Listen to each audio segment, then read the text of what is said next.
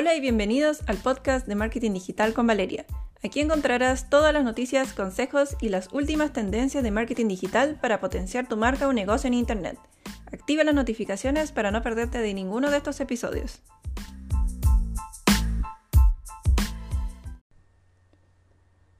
Todas las empresas, tanto grandes como pequeñas, se han enfrentado en algún momento con clientes difíciles o enojados, ya sea por justa razón o no, hay que tratar de sobrellevar la situación para no empeorarlo y que finalmente el cliente nos haga una mala publicidad y la verdad eso sería un poco catastrófico. Piénsalo así. Un cliente satisfecho les cuenta a sus amigos más cercanos sobre tu marca y solo cuando alguno de ellos pide alguna recomendación de algún producto X que fue el mismo que compró de tu marca.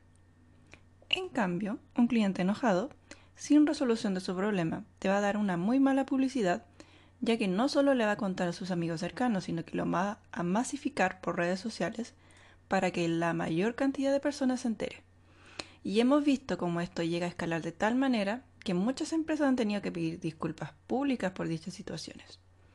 La gran mayoría de las personas basan sus decisiones de compra en los comentarios que dejan otros usuarios en el sitio de la marca o en redes sociales. Y digamos que sus comentarios pesan mucho. ¿Te ha pasado que buscando por internet algún producto que deseas comprar o buscando información, te topas con los comentarios que dejan los usuarios? La mayoría de las veces son buenos o son malos.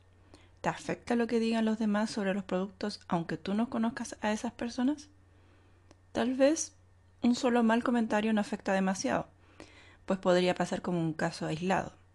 Pero tener demasiados malos comentarios sí afecta y estarías perdiendo a muchos clientes potenciales.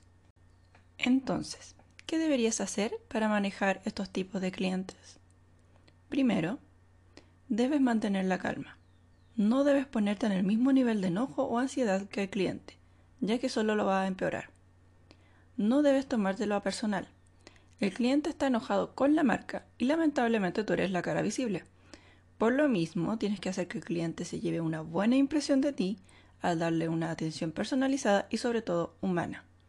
Ahora bien, si eres un pequeño emprendedor y eres el que se hace cargo de las ventas, con mayor razón debes mostrarte cordial y respetuoso porque eres el representante. Tienes que empatizar. El cliente está viviendo una situación que es frustrante y quiere resolverlo de una manera rápida y sencilla, y tú tienes que hacer eso por él. Tienes que dejar que hable de lo que le pasó y escucharlo atentamente, sin interrumpirlo. Indícale que lo entiendes y que tú mismo te sentirías igual si te pasara lo mismo. Piénsalo bien. ¿Qué pasaría si te pasara lo mismo? ¿No estarías molesto porque no te responden o te responden mal sin darte alguna solución a corto plazo? A mí, por ejemplo, me ha pasado y sobre todo me molesta que no me respondan, que me respondan mal o se demoren mucho en responder un par de días. Pídele la mayor cantidad de información posible para entender la situación y ver las posibles soluciones. Discúlpate. La disculpa puede ser más importante que la solución misma, porque significa que estás empatizando con el cliente. Tienes que dar soluciones. Dejarlo sin una alternativa para resolver el problema solo hará que se enoje mucho más. Preséntale un par de alternativas si bien los clientes no van a estar satisfechos con todas las alternativas que tú le presentes, siempre es importante proporcionar al menos una.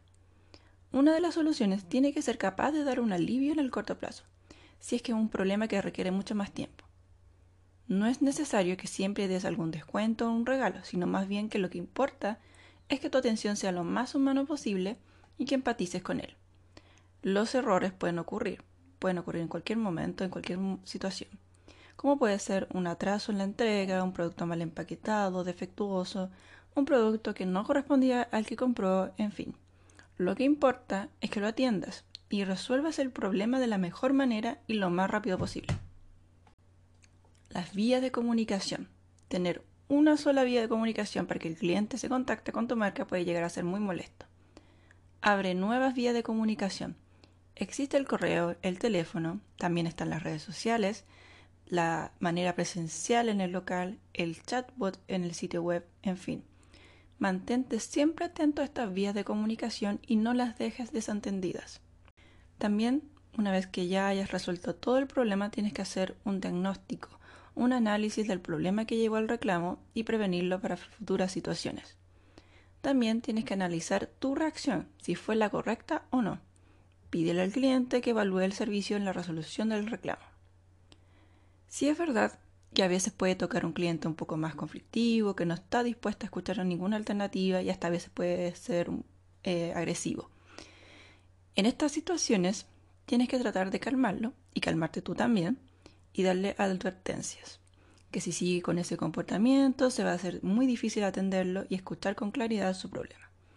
Y si ya te sientes muy sobrepasado por la situación, trata de relevar el problema a otro compañero o a alguien de más alto rango para que lo solucione.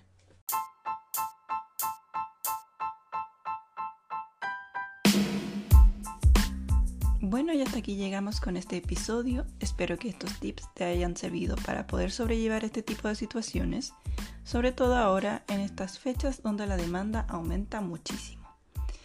Nos vemos en el siguiente episodio.